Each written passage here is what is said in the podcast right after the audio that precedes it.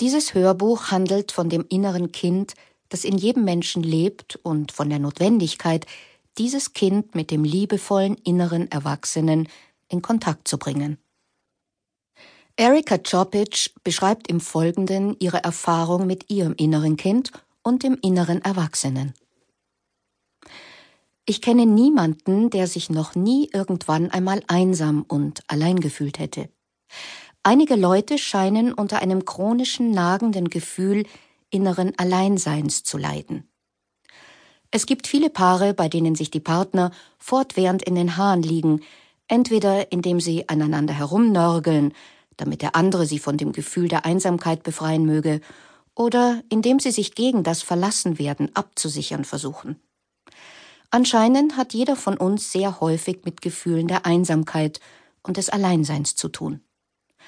Möglicherweise haben all die Selbsthilfebücher, Workshops und Psychotherapien nur ein Ziel uns zu helfen, mit uns selbst in Kontakt zu kommen, damit wir uns nicht allein fühlen.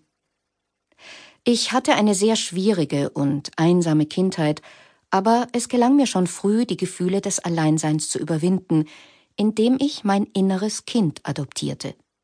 Ich habe mich schon immer gefragt, warum sich die Menschen wohl allein fühlen, da es doch gar nicht so schwer ist, mit dem inneren Kind Kontakt aufzunehmen.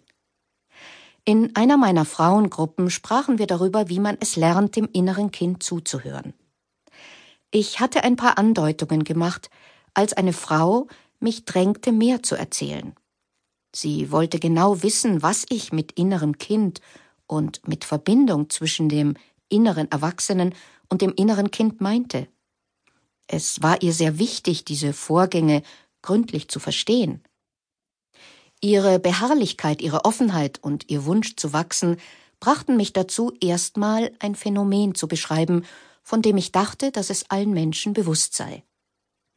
Mein innerer Erwachsener und mein inneres Kind haben schon immer in einem liebevollen Dialog miteinander gestanden. Schon als ich ein kleines Kind war, fragte mein Erwachsener mein inneres Kind, was es wünschte und brauchte. Und mein Kind wollte von meinem Erwachsenen vieles über die Welt wissen, wollte erfahren, was in ihr geschah und wie es darauf reagieren sollte. Dieser innere Prozess war für mich, obwohl ich nicht die Begriffe inneres Kind und innerer Erwachsener benutzte, etwas so Selbstverständliches und Vertrautes, dass ich gar nicht auf die Idee gekommen war, dass es anderen nicht bekannt sein könnten. Ich erzählte ihr etwas über meine inneren Dialoge und beschrieb ihr auch die lauten Zwiegespräche mit mir selbst.